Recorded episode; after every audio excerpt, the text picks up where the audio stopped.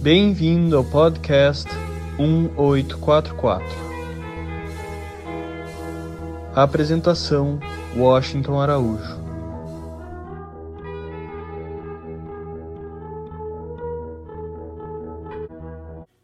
Em 1967, contando 59 anos de idade, morria o escritor e diplomata João Guimarães Rosa. Ele estava no auge da fama, deixando o Brasil consternado e uma lenda em torno de sua morte. Guimarães Rosa acabara de entrar para a Academia Brasileira de Letras, depois de adiar a posse por quatro anos, justamente com medo de morrer. Guimarães Rosa era médico, estava ciente de seus hábitos de fumante e sedentário, agravados pelo histórico de cardiopatia na família.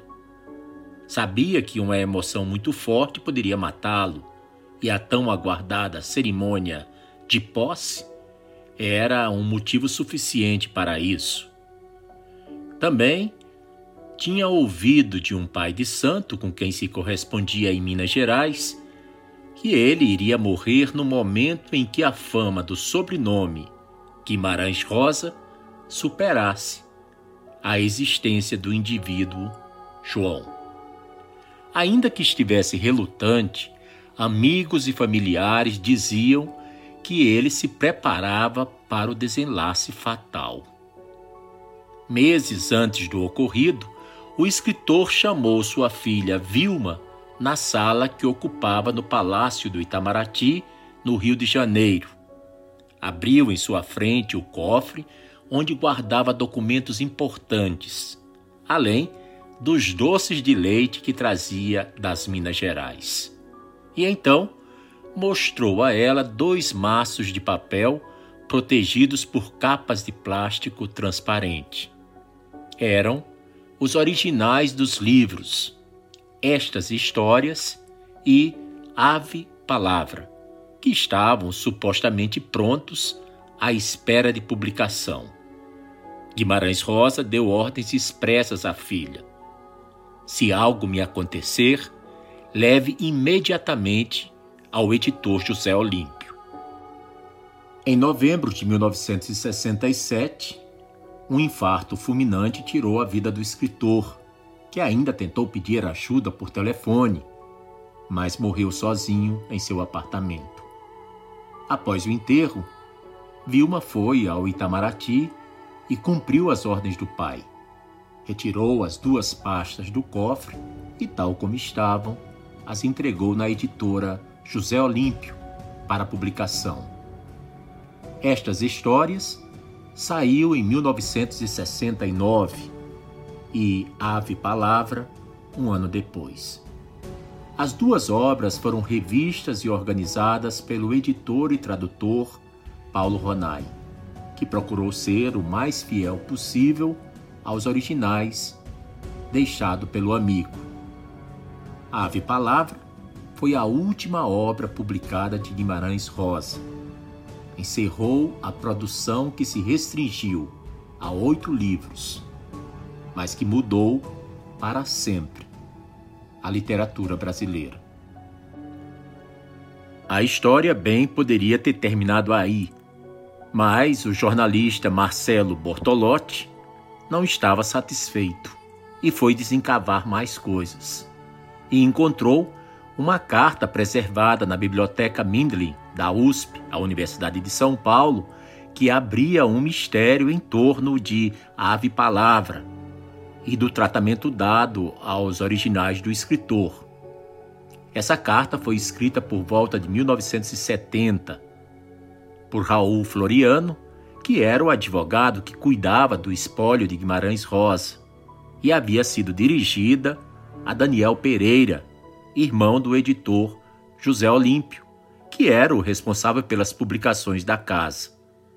Na carta, Floriano diz que alguns textos deveriam ser eliminados do livro a ser editado e justificava com o seguinte: esses textos pertencem aos arquivos secretos do Itamaraty. A carta listava então sete relatórios escritos por Guimarães Rosa ao longo da carreira como diplomata e que não entraram na edição do livro Ave Palavra. Foi uma estranha interferência do advogado, que pode, dessa forma, ter deformado o último livro do grande escritor brasileiro. Mas os relatórios não foram destruídos. A reportagem de uma revista semanal de informações consultou os arquivos do Itamaraty no Rio de Janeiro e em Brasília e conseguiu localizar seis dos sete relatórios. Apenas um estava desaparecido e continua desaparecido.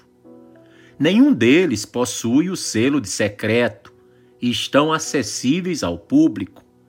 Foram escritos por Guimarães Rosa quando ele servia na Alemanha, na França e também como chefe da divisão de fronteiras no Brasil. Não ficou nenhum registro escrito que possa justificar o pedido do advogado Raul Floriano para que fossem eliminados do livro. Embora não sejam textos literários, a diplomata Heloísa Vilhena, que estudou a atividade de Guimarães Rosa no Itamaraty, afirma que alguns deles, desses relatórios, se aproximam da linguagem característica do escritor, lembrando muito contos de seu primeiro livro, Sagarana. Todos os personagens envolvidos diretamente na publicação de Ave Palavra já morreram e não revelaram se o livro teria conteúdo diferente do publicado. No inventário de Guimarães Rosa, Raul Floriano aparece como advogado designado pela segunda mulher do escritor, Araci Moebius de Carvalho. As duas filhas do primeiro casamento com Lígia, Vilma e Agnes, foram representadas por outro advogado. Este, em mais de uma petição ao juiz, critica o excesso de interferência de Floriano, recolhendo documentos e valores encontrados em gavetas da mesa de trabalho no Ministério do Exterior. Raul Floriano era autor de livros de direito e não tinha qualquer expressão literária que o autorizasse a decidir o que deveria entrar ou não na obra. Ao zelar pelos interesses do espólio, pode ter entendido que a publicação dos relatórios, documentos internos do Itamaraty, poderia prejudicar a circulação do livro em plena época da ditadura militar no Brasil. Ou então acreditar que aqueles textos entraram por engano na edição. Os originais estavam prontos para ir ao prelo. Se papai quisesse tirar algo, teria já tirado ou me dito. Disse a revista Época Vilma, em 2017. Vilma, a filha do escritor Guimarães Rosa. Em 2017, ela contava 86 anos de idade. Vejamos um pouco da história. Guimarães Rosa entrou para o Itamaraty em 1934 e sempre buscou distinguir o diplomata do escritor. O pano de fundo de seus livros era o sertão mineiro e não a vida em Hamburgo ou em Paris, cidade onde trabalhou. A presença dos relatórios em Ave Palavra poderia indicar uma intenção do autor em aproximar suas duas esferas profissionais a partir desse livro. Seria uma obra atípica, um ponto fora da curva, uma obra que incluiria notas de viagem, trechos de diário, poesia e reportagens poéticas, muitos deles publicados em jornal, Guimarães Rosa era conceituado no Itamaraty pela minúcia e pela clareza de seus textos. A fluidez da escrita tinha a propriedade de atrair mesmo leitores de fora do círculo diplomático. Não era, no entanto, a linguagem literária que havia criado em obras monumentais, como Grande Sertão, Veredas. Um dos textos eliminado do livro foi produzido durante viagem a uma cooperativa de lavradores ao sul de Paris. O então primeiro secretário Guimarães Rosa deveria avaliar se os trabalhadores possuíam condições técnicas para participar de um projeto de imigração para o Brasil. Voltou com achados poéticos. Guimarães havia escrito: Existe um jeito sábio e amoroso de revolver na mão a terra da gleba arada, de tocaiar as toupeiras que alongam o morrete de suas galerias pelos canteiros da horta, de armar engenhosos espantalhos para a defesa da semeadura, estacando manipansos ou pendurando um pintarroxo morto que se balança ao vento e escarmenta os demais pintarroxos atrevidos.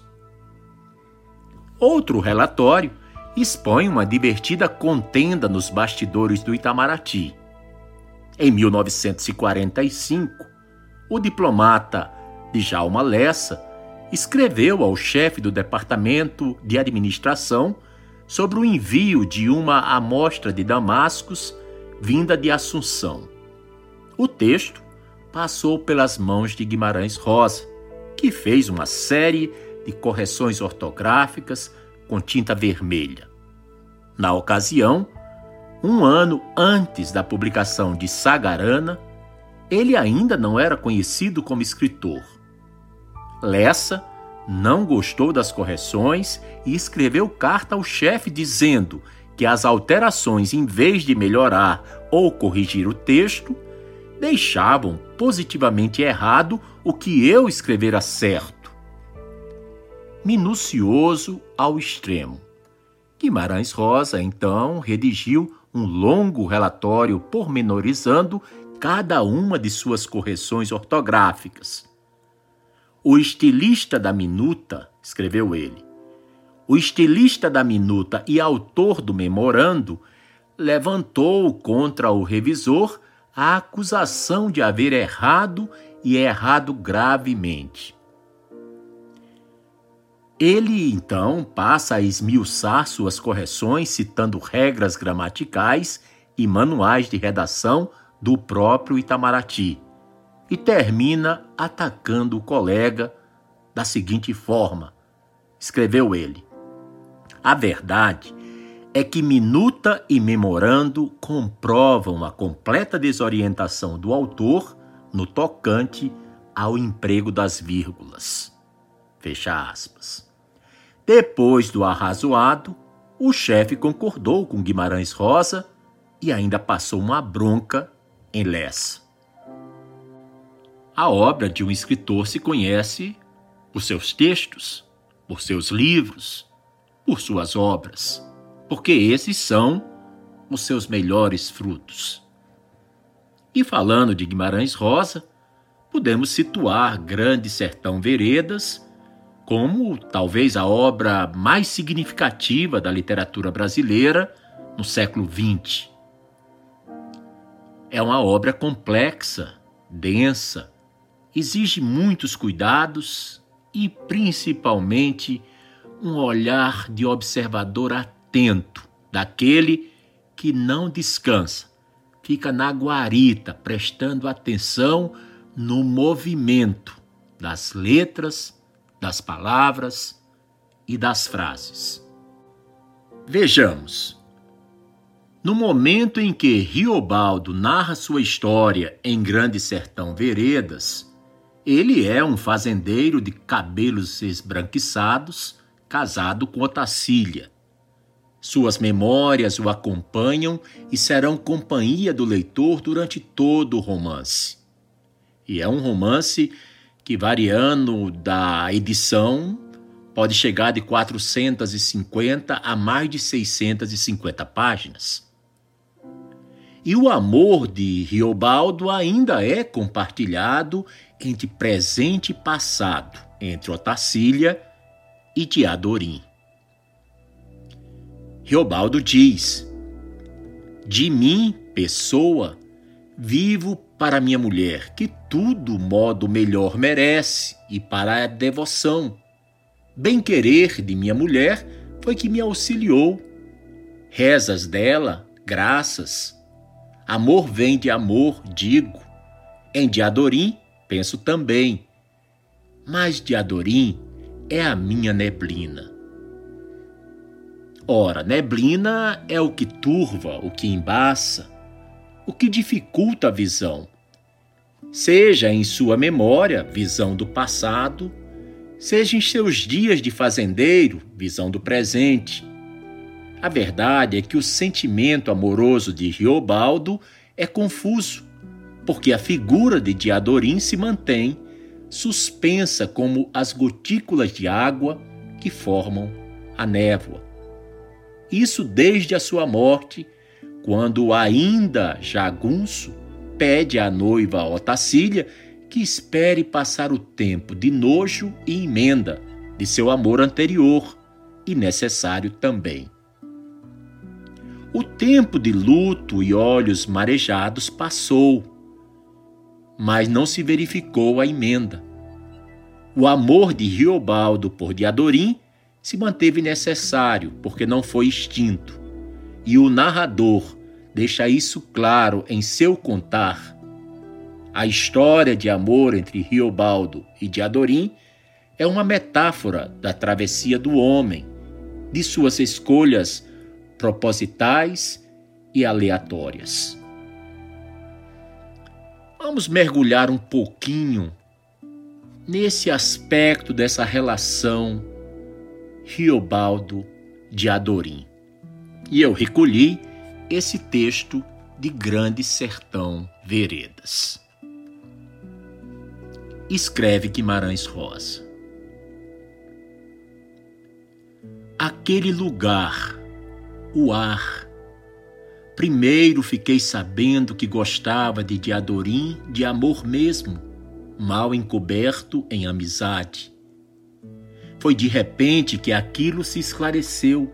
Falei comigo, não tive assombro, não achei ruim, não me reprovei na hora, melhor a lembro. O nome de Adorim que eu tinha falado permaneceu em mim. Me abracei com ele, mel se sente a todo lambente. De Adorim, meu amor, como é que eu podia dizer aquilo? E como é que o amor desponta? Coração cresce de todo lado, coração vige feito riacho, columiando entre serra e varjas, matas e campinas. Coração mistura amores, tudo cabe. E eu, como é que eu posso explicar para o Senhor o poder de amor que eu criei? minha vida que o diga. Diadorim tomou conta de mim e de repente eu estava gostando dele em um descomum, gostando ainda mais do que antes, com o meu coração nos pés. E dele o tempo todo eu tinha gostado, amor que amei, e daí então acreditei. Um Diadorim só para mim. Tudo tem seus mistérios, eu não sabia mas com minha mente eu abraçava com meu corpo aquele Diadorim que não era de verdade, não era. Diadorim deixou de ser nome e virou sentimento meu. Aquilo me transformava, me fazia crescer do modo que doía e prazia. Aquela hora, se eu pudesse morrer, não me importava. Eu direi ao Senhor que nem tanto é sabido, Sempre que se começa a ter amor por alguém, o amor pega e cresce.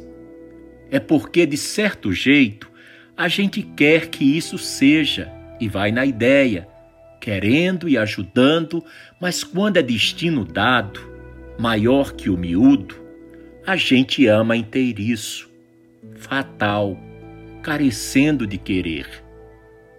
Amor desses cresce primeiro brota é depois. Tudo turbulindo. Esperei o que vinha dele. De um aceso de mim eu sabia. O que compunha a minha opinião era que eu, as loucas, gostasse de Diadorim. No fim de tanta exaltação, o meu amor inchou de empapar todas as folhagens.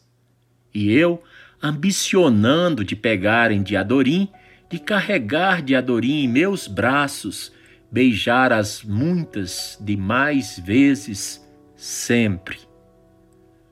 Abracei Diadorim com as asas de todos os pássaros.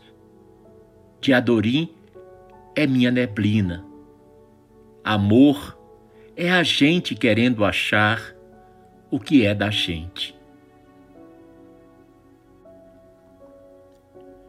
Já é lugar comum, clichê, afirmar que Grande Sertão Veredas possui uma narrativa incrível, onde a experiência de vida e a experiência de texto se fundem, se amalgamam.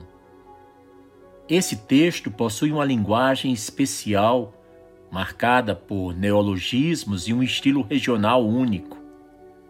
Estas características muitas vezes fazem com que a leitura e a interpretação se tornem um desafio singular para os leitores. Enquanto gravo este episódio especial do podcast 1844, dedicado a Guimarães Rosa, estou tendo a grande felicidade, a grande alegria, o prazer mesmo de selecionar pequenos trechos, pequenos textos, algumas frases, sentenças magistrais e lapidares que recolhi ao longo de Grande Sertão Veredas.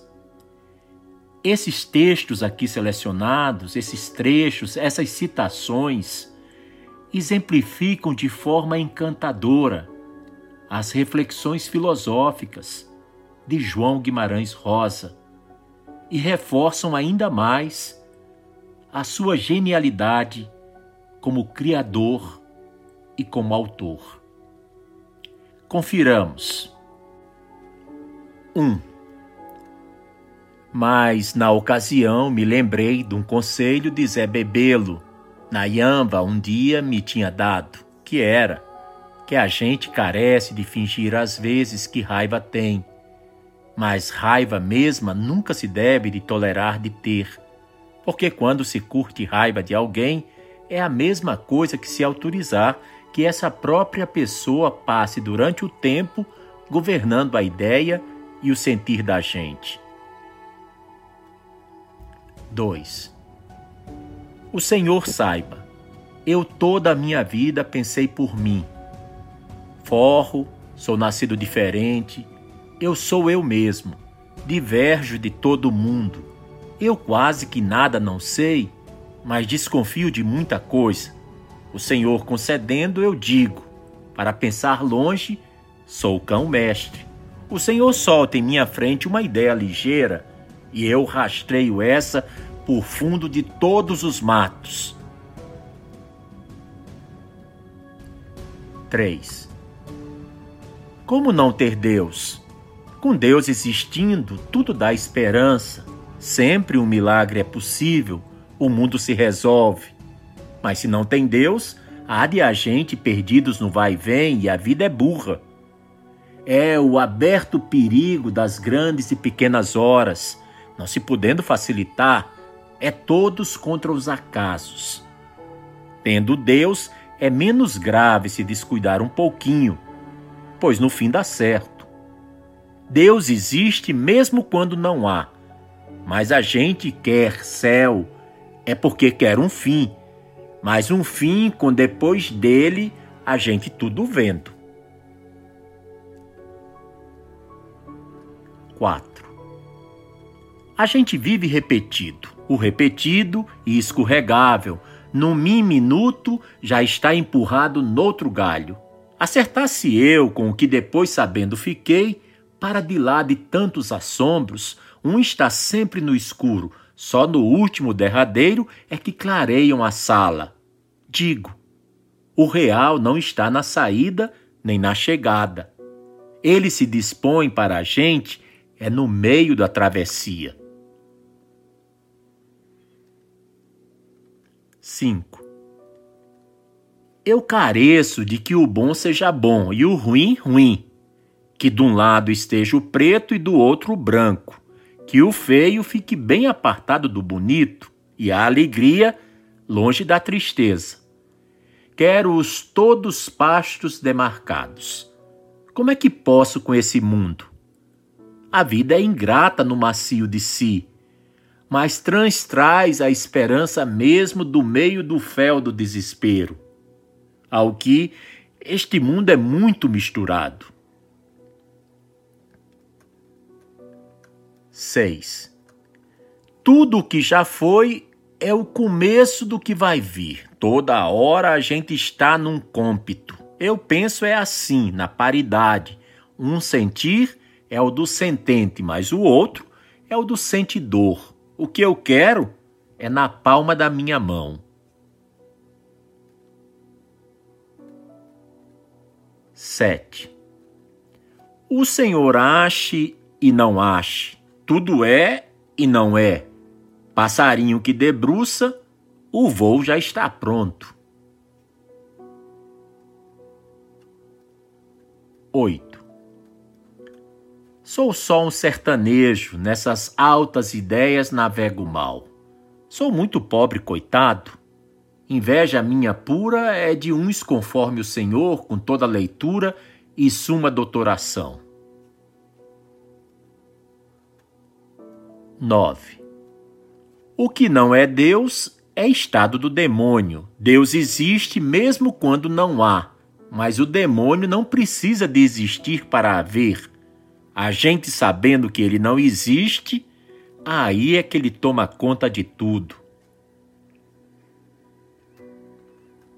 10. O mais importante e bonito do mundo é isto: que as pessoas não estão sempre iguais, ainda não foram terminadas, mas que elas vão sempre mudando. 11. A gente quer passar um rio a nado e passa mas vai dar na outra banda é num ponto muito mais embaixo, bem diverso do em que primeiro se pensou. Viver nem não é muito perigoso? 12. Eu quase que nada não sei, mas desconfio de muita coisa. 13. Um rio é sempre sem antiguidade 14. Um amigo é que a gente seja, mas sem precisar de saber o porquê é que é. 15. Deus é paciência, o contrário é o diabo. 16. Quem sabe a gente, criatura, ainda tão ruim, tão que Deus só pode às vezes manobrar com os homens é mandando por intermédio do diá. 17. Cavalo que ama o dono até respira do mesmo jeito. 18. Quem desconfia fica sábio. 19. Passarinho cai de voar, mas bate suas asinhas no chão. 20. Ser ruim sempre, às vezes, é custoso, carece de perversos exercícios de experiência. 21. O espírito da gente é cavalo que escolhe estrada. 22. Medo não, mas perdi a vontade de ter coragem. 23. O jagunço Riobaldo fui eu? Fui, não fui, não fui, porque não sou, não quero ser. 24. Eu careço de que o bom seja bom e o ruim ruim, que de um lado esteja o preto e do outro o branco, que o feio fique bem apartado do bonito e a alegria longe da tristeza. Esse mundo é muito misturado. 25. a morte é para os que morrem. A vida da gente vai em erros como um relato sem pés nem cabeça, por falta de sissudez e alegria. Vida devia de ser como sala de teatro, cada um inteiro fazendo com forte gosto seu papel, desempenho.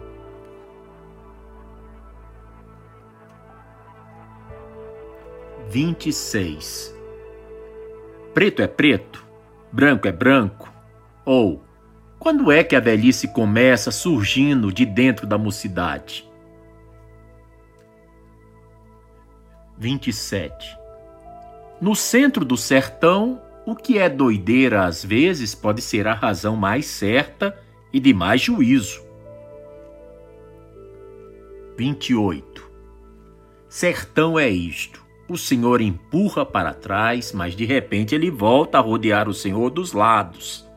Sertão é quando menos se espera. 29. O bom da vida é para cavalo, que vê capim e come. 30. E sei que em cada virada de campo e debaixo de sombra de cada árvore está dia e noite um diabo que não dá movimento, tomando conta. 31. Tudo que é bonito é absurdo. Deus estável. 32.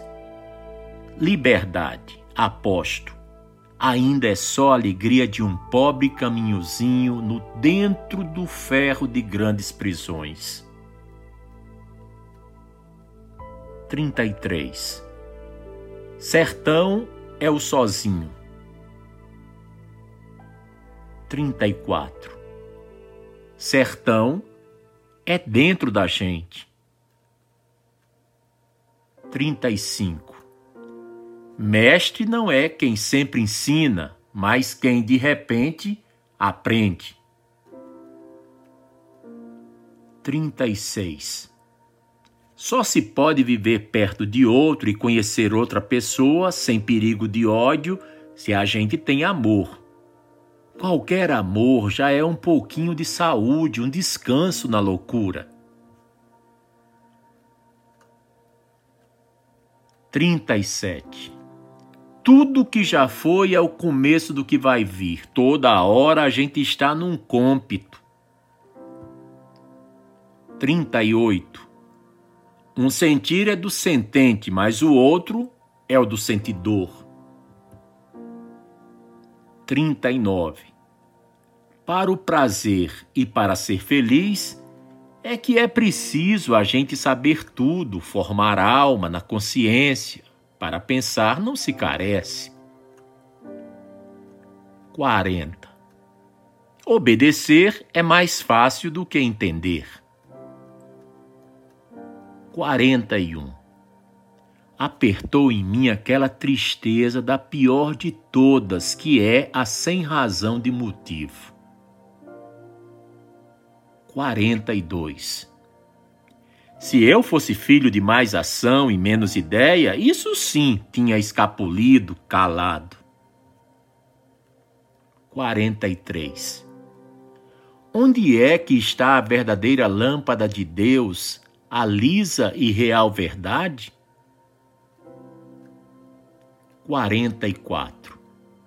Tive medo, não, só que abaixaram meus excessos de coragem. 45. O sertão é sem lugar. 46. Rir antes da hora engasga. 47. Vivendo se aprende, mas o que se aprende mais é só fazer outras maiores perguntas.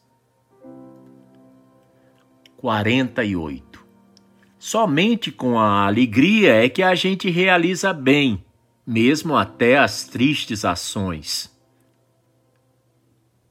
49. O Senhor sabe o que é silêncio, é? É a gente mesmo, demais. 50 conseguiu pensar direito. penso como um rio tonto anda, que as árvores das beiradas mal nem vejo. Quem me entende? O que eu queira. Os fatos passados obedecem a gente. Os em vir também. Só o poder do presente é que é furiável. Não, esse obedece igual e é o que é. 51. O Senhor não pode estabelecer em sua ideia a minha tristeza, Quinhoan. Até os pássaros, consoante os lugares, vão sendo muito diferentes. Ou são os tempos travessia da gente? 52. Natureza da gente não cabe em nenhuma certeza. 53. Aquela mulher não era má de todo. Pelas lágrimas fortes que esquentavam meu rosto e salgavam minha boca, mas que já frias já rolavam. De Adorim, de Adorim, oh, ah, meus buritizais levados de verdes, Buriti do ouro da flor, e subiram as escadas com ele, em cima de mesa foi posto. De Adorim, de Adorim, será que a mereci só por metade? Com meus molhados olhos não olhei bem, como que garças voavam, e que fossem campear velas ou tocha de cera e acender altas fogueiras de boa lenha em volta do escuro do arraial sufoquei numa estrangulação de dó. Constante o que a mulher disse, carecia de se lavar e vestir o corpo. Piedade, como que ela mesma, embebendo toalha, limpou as faces de Adadorim, casca de tão grosso sangue repisado, e a beleza dele permanecia, só permanecia mas impossivelmente. Mesmo como jazendo assim nesse pó de palidez, feito a coisa e máscara, sem gota nenhuma, os olhos dele ficados para a gente ver. A cara economizada, a boca secada, os cabelos com marca de duráveis. Não escrevo, não falo, para assim não ser. Não foi não é, não fica sendo, de Adorim. Eu dizendo que a mulher ia lavar o corpo dele. Ela rezava rezas da Bahia, mandou todo mundo sair. Eu fiquei. E a mulher abanou brandamente a cabeça, consoante deu um suspiro simples. Ela me mal entendia. Não me mostrou de propósito o corpo e disse: de Adorim, nu de tudo. E ela disse: Adeus dada, pobrezinha. E disse: Eu conheci, como em todo o tempo antes eu não contei ao Senhor, e mercê peço. Mas para o Senhor divulgar comigo a par, justo travo de tanto segredo, sabendo somente no átimo em que eu também só soube, que de Adorim era o corpo de uma mulher, moça perfeita. Estarreci. A dor não pode mais do que a surpresa. A coice d'arma de coronha. Ela era, tal que assim se desencantava num encanto tão terrível e levantei mão para me benzer. Mas com ela tapei foi um soluçar e enxuguei as lágrimas maiores. Uivei. De Adorim. De Adorim era uma mulher. De Adorim era mulher como o sol não acende a água do rio Urucuia, como eu solucei meu desespero. O Senhor não repare Demore que eu conto. A vida da gente nunca tem termo real. Eu estendi as mãos para tocar naquele corpo e estremeci, retirando as mãos para trás, incendiável. Abaixei meus olhos e a mulher estendeu a toalha, recobrindo as partes. Mas aqueles olhos eu beijei, e as faces, a boca. Adivinhava os cabelos, cabelos que cortou com tesoura de prata cabelos que no só ser haviam de dar para baixo da cintura. E eu não sabia por que nome chamar. Eu exclamei me doendo.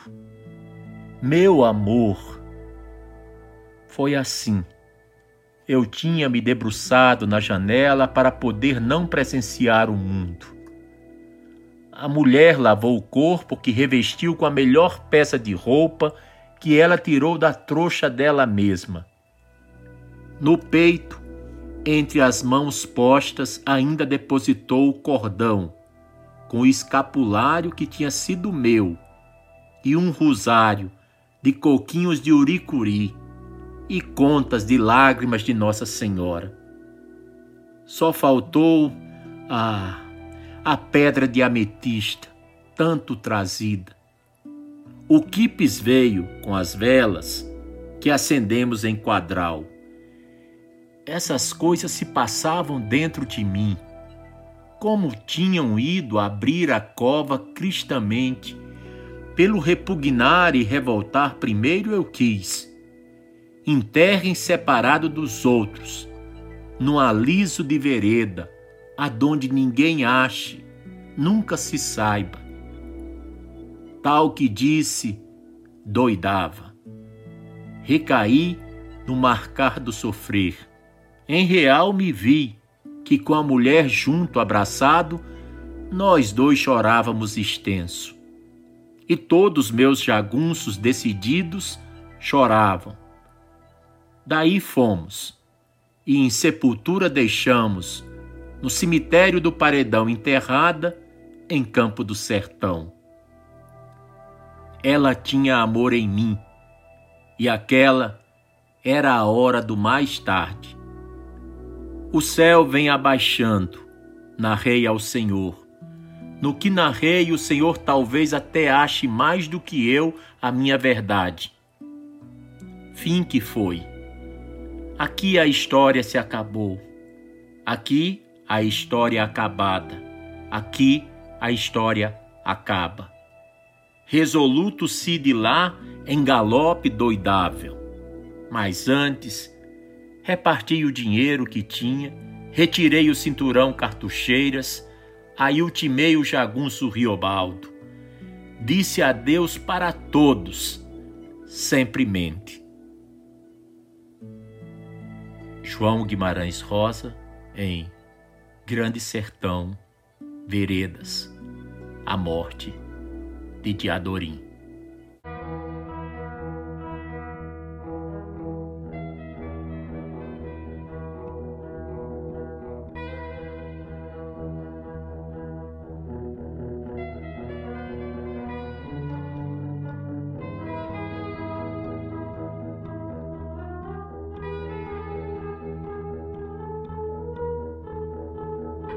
Você acabou de ouvir mais um episódio do podcast 1844.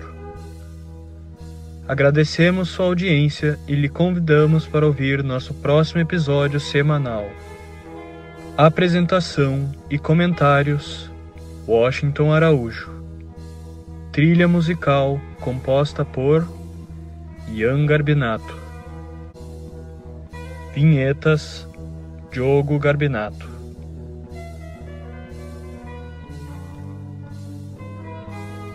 Contatos com a produção para comentários e sugestão de temas podem ser feitos através do e-mail podcast1844@gmail.com.